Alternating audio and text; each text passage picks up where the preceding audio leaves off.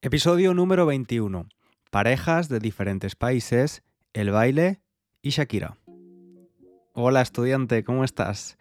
Hace casi dos meses o más de dos meses que, no nos escuchábamos en este podcast. Por fin, ha, por fin ha vuelto el podcast de nivel avanzado de Spanish Language Coach. Recuerda que también tengo un podcast para false beginners, que probablemente tú no lo seas si, estás aquí, y el podcast de nivel intermedio, que es el primero que empecé hace cuatro años. Todos mis podcasts, incluido este, tienen eh, la transcripción gratuita si la necesitas. Y también, en el caso del de avanzado, lo que hacemos es crear una guía de vocabulario, porque el vocabulario es más avanzado y quizás es un poco más complicado seguir lo que decimos, tienes la oportunidad de descargar también de forma gratuita esta guía en la página web www. ¿Cuántas W he dicho? ¿He dicho tres? Son tres. Vale. www.spanishlanguagecoach.com. Ahí tienes una guía que te recomiendo leer antes de escuchar el episodio. La lees en dos minutos. Y en la guía vas a encontrar esas palabras o expresiones que son un poquito más complicadas de comprender, probablemente, y, mm, cuando nos escuches en la conversación, pues te será mucho más fácil seguirla y, será una escucha más placentera. Pero es opcional. Allí en la web está todo, la guía, la transcripción y también las flashcards de vocabulario, por si, por si eres de las personas a las que les gusta también retener esas nuevas palabras e incorporarlas en tu, en tu vocabulario activo. Y bueno, nada más, novedades. Eh, fin del verano. Sí que hay una novedad grande, especialmente si, si tu nivel de español es avanzado, es que por fin, por fin me he puesto a grabar mi curso de nivel avanzado. Probablemente sepas que tengo un curso de nivel intermedio, pero llevo prometiendo a estudiantes de nivel avanzado el curso de nivel avanzado. Ha sido un proceso largo, de más de un año. Eh, llevamos trabajando en él mucho tiempo cada vez se ha hecho más grande, cada vez hemos ido incorporando más cosas, pero ya por fin estoy en el proceso de grabación y luego vendrá pues la, postproducción, la edición, eh, montarlo todo y dejarlo perfecto. Así que te avisaré, te avisaré por aquí. Y nada más, hoy te traigo una conversación con una persona que me encanta, es una compañera, Paloma, ya estuvo en, mi podcast de nivel intermedio, yo estuve en su podcast que te recomiendo, se llama Sí Comprendo.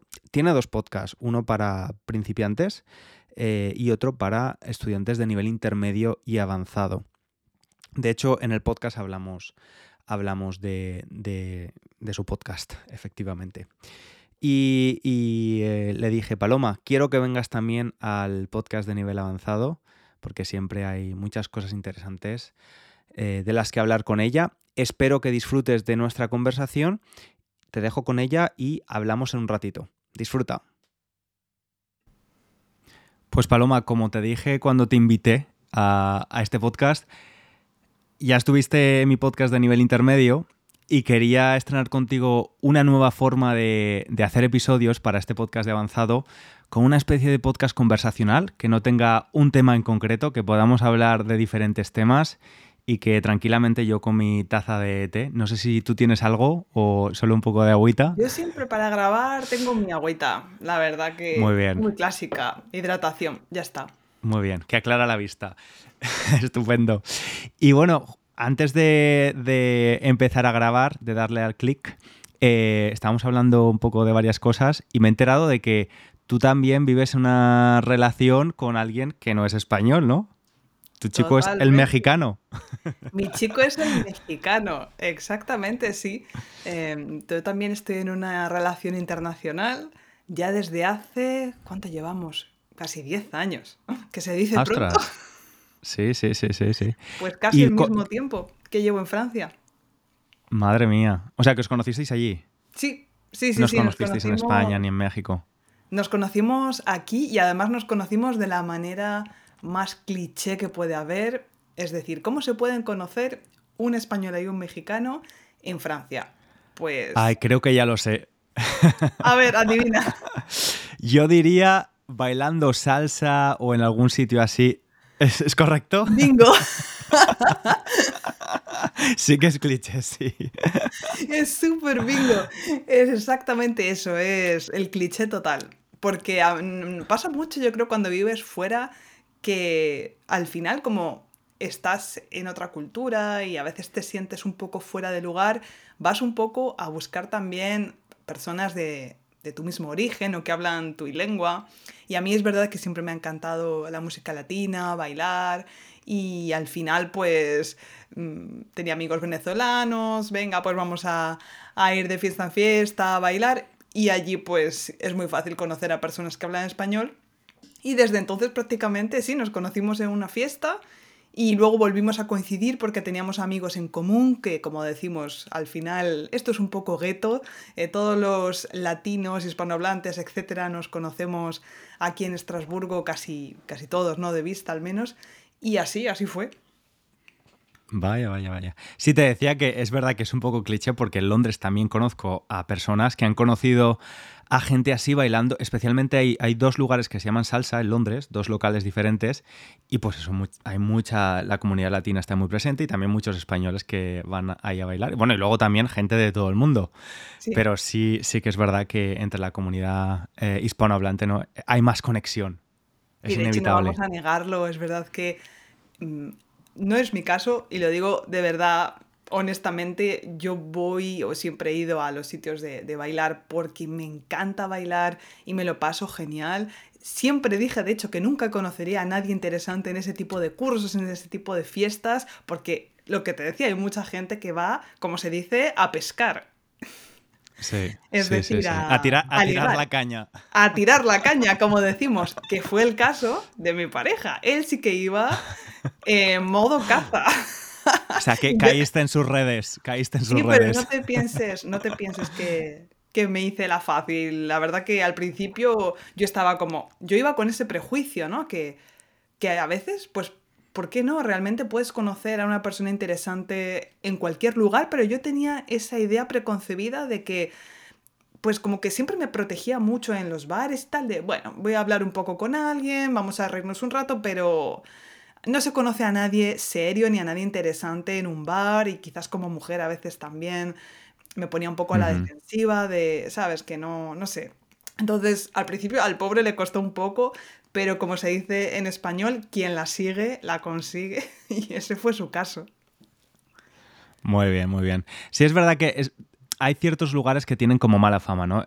Cuando vas, sales de fiesta a una discoteca o a un sitio para bailar, al final la gente bebe alcohol y, puede ser un, ambiente un poco no tan agradable, pero luego igual con, con, las aplicaciones de citas, ¿no? De Tinder, que hay gente que tiene muy malas experiencias, pero al final las personas que hay ahí en un bar, en un local de baile, en las aplicaciones de citas, hay gente normal, hay gente que simplemente tiene ganas de, conocer a otras personas, ¿no? De, conectar. Y luego el filtro ya se hace en persona cuando empiezas a conocer a esa persona y puedes ver que, sí que puede encajar contigo o que, o que no, que tiene muchas banderitas rojas, ¿no? Que, que se dice ahora, lo de las red flags. Sí, totalmente. Y además, para mí es verdad que a lo mejor inconscientemente, pues eh, pues era un buen sitio, ¿no? Para conocer a alguien, porque yo nunca, hasta que conocí al mexicano, había estado con un chico al que le gustara bailar y yo pensaba, buah, Paloma, no vas a conocer nunca a ningún chico que, con el que poder compartir esa pasión que tú tienes y que quede claro, no somos ninguno de los dos grandes bailarines, ni vamos a festivales, ni a convenciones, de hecho somos un poco rebeldes, nos apuntamos después a clases de baile, de bachata, me acuerdo, y fuimos muy malos alumnos y nos quitamos como al, a los cuatro meses o así porque no hacíamos la tarea. Porque aquí en Francia, ¿qué pasa? Que en España también pasa un poco, pero quizás la gente, no sé, se lo toma un poco menos en serio. Pero tengo la impresión aquí en Francia que la gente cuando se apunta a una actividad deportiva o de baile o lo que sea, quiere ser muy pro, como que se mete mucha caña, se exige mucho y es muy perfeccionista y entonces es como este rollo de 1, 2, 3, 4, 5, 6, 1, 2, 3, 4, 5, 6, todo muy rígido.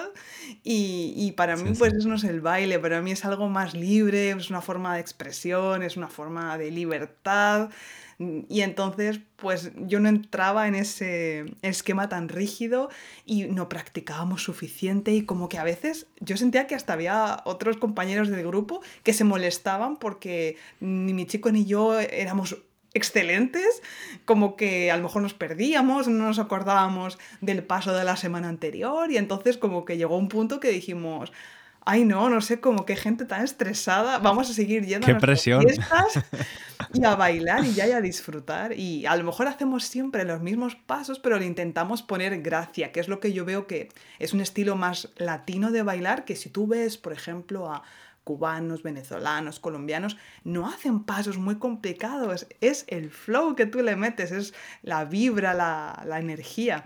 Y eso para mí es, es, el baile, ¿no? Sentir la música. Claro, olvidarse un poco de la técnica, no que obviamente si eres profesional tienes que estar, tienes que acordarte de todo, pero eso, dejarte llevar, ¿no? Por, por el flow. Yo sí lo veo, por lo menos. Uh -huh. Sí. ¿Y llevas bailando mucho tiempo? ¿Qué cosas, o sea, qué cosas te, te aporta el baile?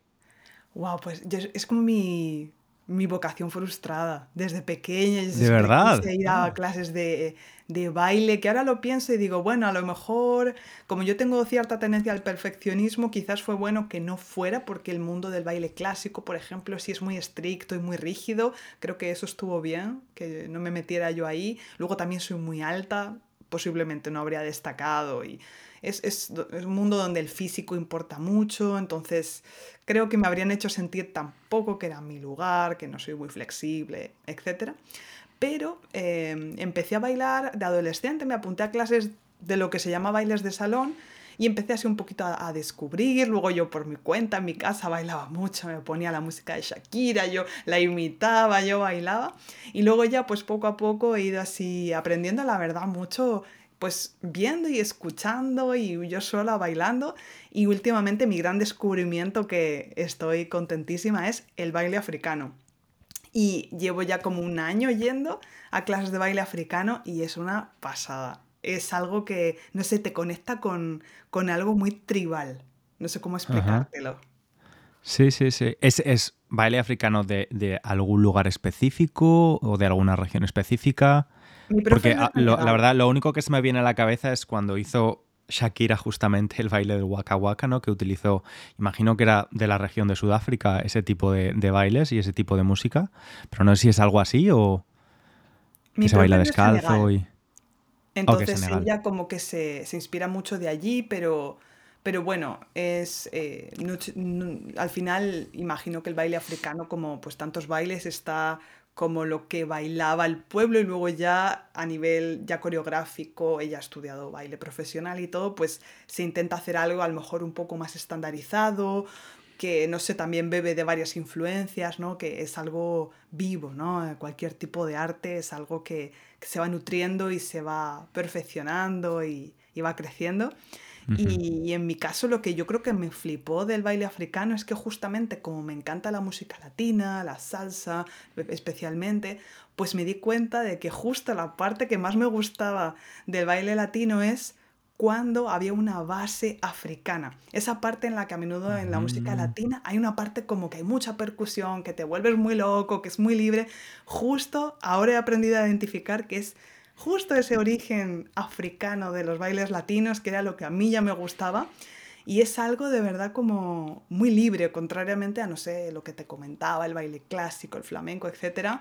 Sí, está baile más restringido. tiene unos pasos, obviamente, hay, hay una técnica para hacerlo bien, pero hay muchos saltos y, no sé, y mueves la cabeza casi como si estuvieran poseído y los brazos y, y, y no sé, yo me siento muy libre cuando bailo música africana, me encanta. Mm. Me, ahora que estabas diciendo esto, me ha venido a la mente eh, uno de los últimos viajes a Valencia. Salí a comer con mi madre y mi hermana y, y en el centro de la ciudad había una batucada, que es pues un grupo de percusión, ¿no? Y fíjate que yo no soy muy ni una persona muy musical, ni de bailes, ni nada de esto, aunque sí que envidio a la gente que baila bien. Y en esa batucada nos, nos pusimos, porque a mi, a mi, madre sí que le encanta la música, le encanta bailar, me has recordado mucho a ti, eh, pues empezaron a acumularse personas alrededor de, de, este grupo de batucada, de percusión, y se creó un ambiente, pero es que era realmente te, dejabas llevar por la música, te entraba dentro, vibraba contigo y pensé, la verdad es que el, la, conexión con la música, cuando sientes esa conexión y se crea además a nivel grupal, ¿no? Es, es una cosa muy bonita.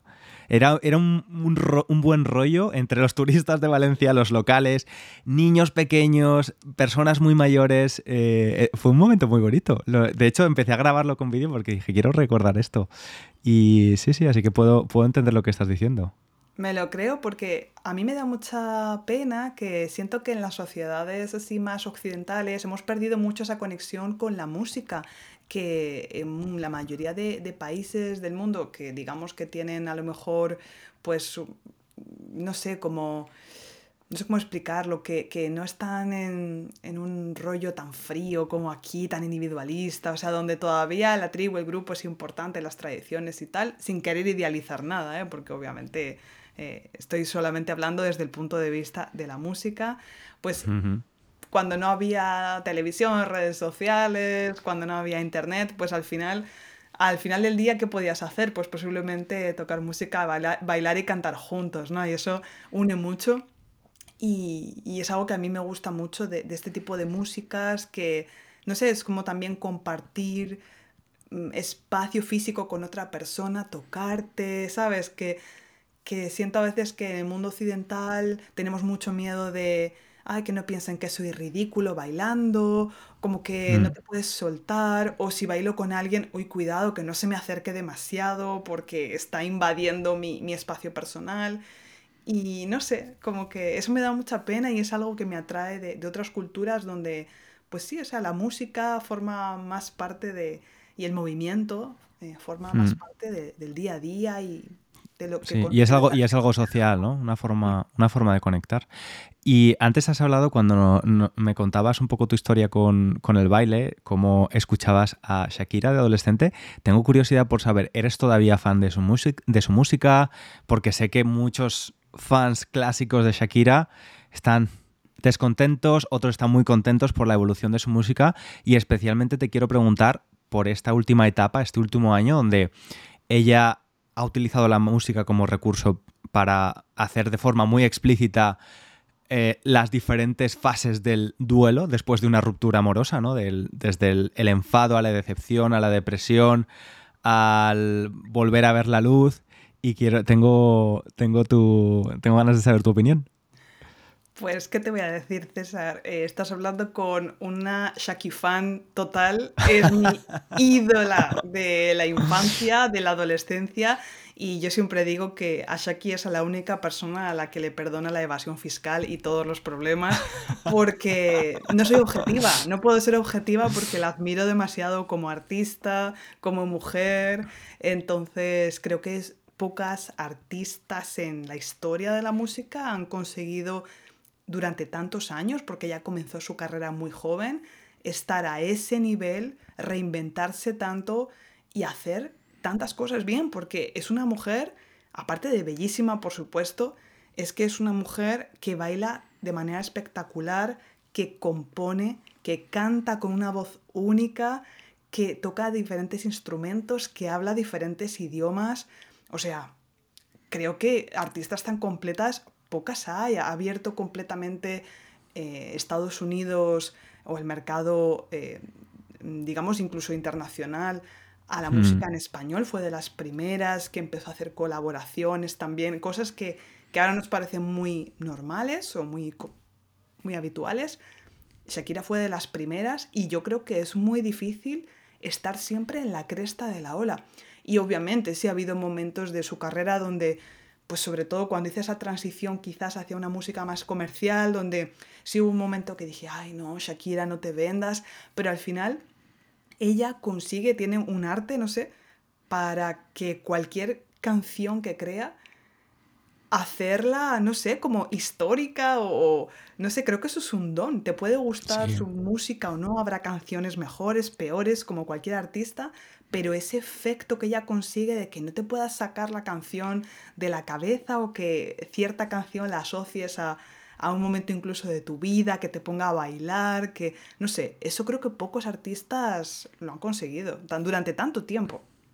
Sí, cuenta, yo creo que cuenta historias muy bien en sus canciones y exacto, vamos a poner a un lado el tema de la evasión fiscal, que para quien no esté al corriente, vamos a dar contexto, ella vivió en España, pero al principio no declaraba los impuestos en España y ahora la Hacienda española el Ministerio de Hacienda o bueno, los jueces le reclaman eh, pues unas cantidades muy altas y además eh, una multa, incluso de cárcel, le piden cárcel y está en un proceso judicial con, con la Hacienda española. Pero poniendo a un lado eso, es verdad que yo también admiro, primero, que es una tía muy curranta, creo que, que le gusta de verdad su trabajo, porque imagino que es multimillonaria y podría decir, bueno, pues saco una cancioncita de vez en cuando o no hago nada, que le gusta de verdad la música, que mm, es muy vulnerable en la letra de sus canciones, tanto para bien como para mal, porque yo recuerdo cuando estaba en su fase hiper enamorada, ¿no? Pero en el, de verdad, en el peor de, los aspectos del amor hiper romántico, que decía, incluso nombraba el nombre de, de su expareja y todo esto continuamente. Y ahí se estaba haciendo, o sea, ahí ya estaba mostrando su vulnerabilidad, ¿no? Porque no le importaba lo que podría pasar en el futuro. Ahora han cambiado las tornas, la historia ha cambiado y también, pues al final la música es eso, un poco se la puedes usar para, es el canal para, para hablar de tus sentimientos, igual que los libros. O sea, Mario Vargas Llosa también escribió un libro sobre su divorcio, bueno, no sé si se separó de su mujer y luego de su pareja después de su, mujer con la que estuvo muchos años. Eh, pero como es un escritor y es un premio Nobel, parece que es más prestigioso, ¿no? Pero al final cualquier, cualquier artista va a utilizar parte de su vida para reflejarlo en su obra. Y, y, creo que si lo haces bien y lo haces con gracia, y creo que en el caso de Shakira lo hace con mucha gracia, ayer lanzó una canción, no sé si has escuchado El Jefe. La tengo pendiente, la tengo pendiente. Eh, y, bueno, y además, mm, comentando lo que decías también, que por cierto estaba pensando en el episodio que grabaste, creo que fue en tu podcast de intermedios, que lo escuché obviamente, vi que hablabas de Shakira y yo allí que fui a escucharlo en el que He hablado mucho de Shakira He hablado mucho de Shakira, sí. Aunque el inglés es un gran fan. Yo, a mí me gusta, pero el inglés es un gran fan desde hace 20 años y siempre me dices que las canciones que escribe son tan extrañas, sus letras son tan extrañas, pero en el fondo mm, le gusta mucho y es verdad que tiene, tiene mucho arte, cuenta historias muy bien.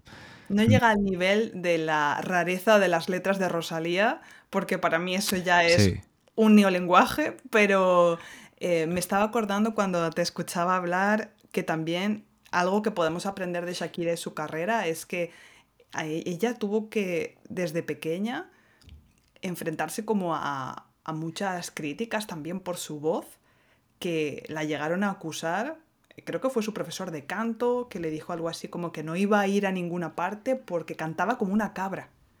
Hmm. Y justo de esa supuesta debilidad ella hizo su fortaleza principal porque es una voz única, no hay nadie más que cante como Shakira excepto imitadoras, pero es una voz que es única y es justo lo que le da la identidad a su música. Sí, es verdad, es un elemento distintivo totalmente, ¿no? Que efectivamente quizás en, hace unos años o cuando ella estaba en la escuela de música, pues no era lo que se llevaba, ¿no? Pero al final tienes que creer en ti y, en lo que haces.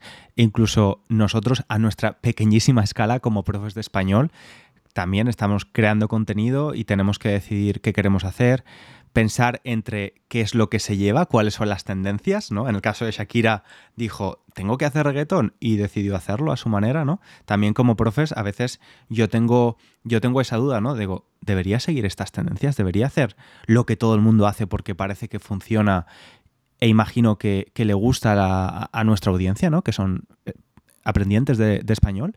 Em, y al mismo tiempo también tienes que ser fiel contigo mismo y decir, bueno, quizás sí o quizás este, estos temas o la forma de hablar de estos temas no se suelen hablar en clases de español o no se suele crear este tipo de contenido, pero a mí me apetece hacerlo.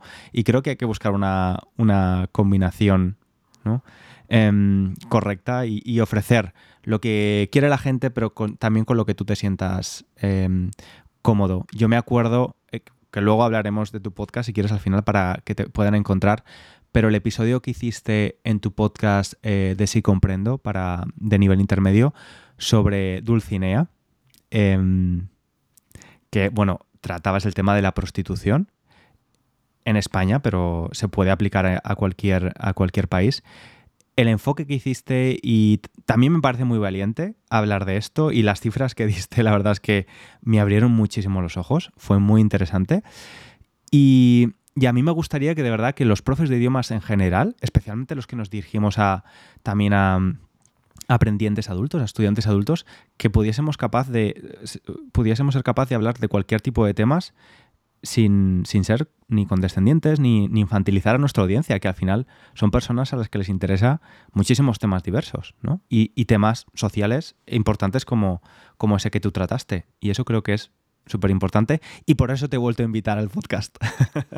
Bueno, si tú quieres abrir melones, estás con la persona indicada, porque es verdad, en mi vida normal también, fuera ya, de, de, los micros o de mi rol como profe, pienso que hay que hablar un poco más de temas incómodos y justo hay que aprender a debatir, a, aceptar el no estar de acuerdo y a, y no sé, aportar argumentos, pero sin necesidad de enfadarse. Y, y, me estoy acordando de otro episodio que me marcó mucho de tu podcast de intermedios, me hizo mucho pensar, en el que hablabas, no me recuerdo el título, pero básicamente venías a hablar de cómo podías hablar con personas que no estén de acuerdo contigo, ¿sabes? Para no entrar en esos debates que a veces en España tenemos una manera de, de, debatir que enseguida nos subimos la voz, hasta levantamos la mano, nos faltamos al respeto y yo creo que eso viene de una falta de cultura democrática. Yo lo noto mucho respecto a Francia que se nota que ha habido una dictadura en España de casi 40 años y nos falta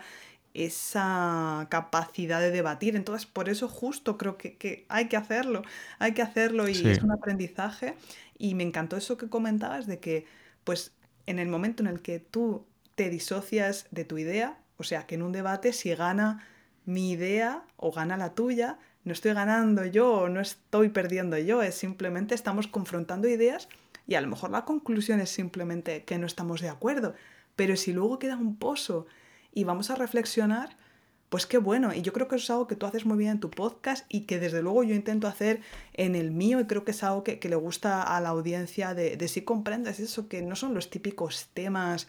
Voy a dar un ejemplo muy tonto, pero la fiesta de muertos en México. Hay muchos podcasts como culturales eh, que tocan temas muy folclóricos, un poco clichés a veces, y está bien, es una entrada al mundo hispano, está fenomenal, por supuesto, hay que conocerlos. Y es importante conocerlo, exacto, pero...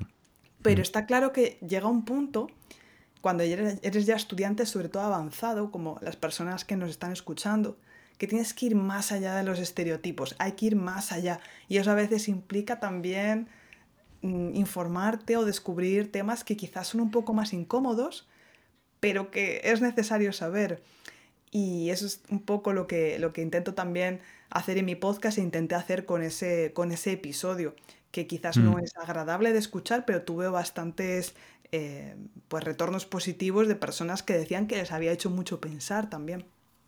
Sí, sí, sí, sí. sí. A mí, desde luego, me, me, hizo pensar bastante y, y me abrió los ojos, como he dicho.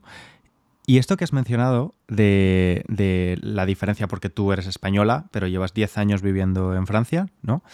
Y además estás muy en contacto con la sociedad francesa, porque eres profe en un instituto también, aparte de tu proyecto online, y estás en contacto con la futura generación de, de adultos franceses, ¿no? Entonces, eh, tienes ahí una labor muy complicada Em, además, compartes a veces en, Instagram pues, situaciones ¿no? de, cómo manejar la clase, posibles conflictos. Yo sí que el, contacto que he tenido con personas francesas, he trabajado en una empresa francesa en Barcelona, donde había muchos franceses, y me llamaba mucho la atención esto que estás diciendo. Los españoles teníamos un carácter un poquito más sumiso a la hora, por ejemplo, de rebelarnos con algo que no nos parecía bien, con, con la dirección, mientras que los franceses tenían por lo general, estoy generalizando, una forma, no evitaban el conflicto. Obviamente, ya digo, esto es una generalización y habrá eh, de todo, pero en general no evitaban el conflicto y es algo que yo eh, valoro y admiro muchísimo porque día a día lucho por, por no evitar conflictos y, y, pues no ser un people pleaser, como dicen en inglés, ¿no? No intentar agradar a todo el mundo. Y es algo que admiro. ¿Tú has aprendido en estos años? ¿Has cambiado un poquito tu, tu forma de gestionar el conflicto o ya venías de casa? Venías de Castilla-La Mancha, sí. Eh, esto es muy curioso que comentas, justo es el tema de uno de los últimos episodios de mi podcast donde hago ese balance de los 10 años eh, en Francia que llevo y comentaba esta cuestión de que realmente cuando me vine aquí eso no fue tanto un choque cultural porque yo siempre fui un poco de, de las inconformistas, de las que no se quedaban de brazos cruzados si había una injusticia o, o algo no le parecía bien, pues lo decía, ¿no? Y aquí lo que he aprendido posiblemente en Francia es hacerlo bien, o sea, no caer en simplemente a lo mejor el ser testarudo o no sé cómo explicarlo, sino que pues ese arte de argumentar, de debatir, de justificar. En Francia es verdad que en eso son expertos y de hecho está bien visto socialmente. Desde luego no va a estar nunca bien visto levantarle la voz a alguien o faltarle al respeto, pero está bien visto resistir, por principio. Muy bien, eso está muy bien. Pues Paloma, muchísimas gracias por tu tiempo, un placer, un placer hablar contigo, como siempre. Igualmente, muchas gracias César. Ya sabes que tú me escribes y yo aquí vengo porque charlar aquí un ratito contigo es un gusto. De verdad que yo creo que es una de las cosas que valora la gente que te escucha, es que pones a la gente muy cómoda, que te sientes como hablando con un amigo y, hemos grabado solamente unas cuantas veces y te siento un amigo, así que pues me alegro. genial, que eres genial. Te quiero mucho. Lo mismo digo. gracias, Paloma. Muchas gracias. Muchas gracias oyente, estudiante también por escucharnos. Recuerda que puedes también seguir a Paloma en su proyecto educativo Si Comprendo. Paloma Si Comprendo tiene su podcast, su página web.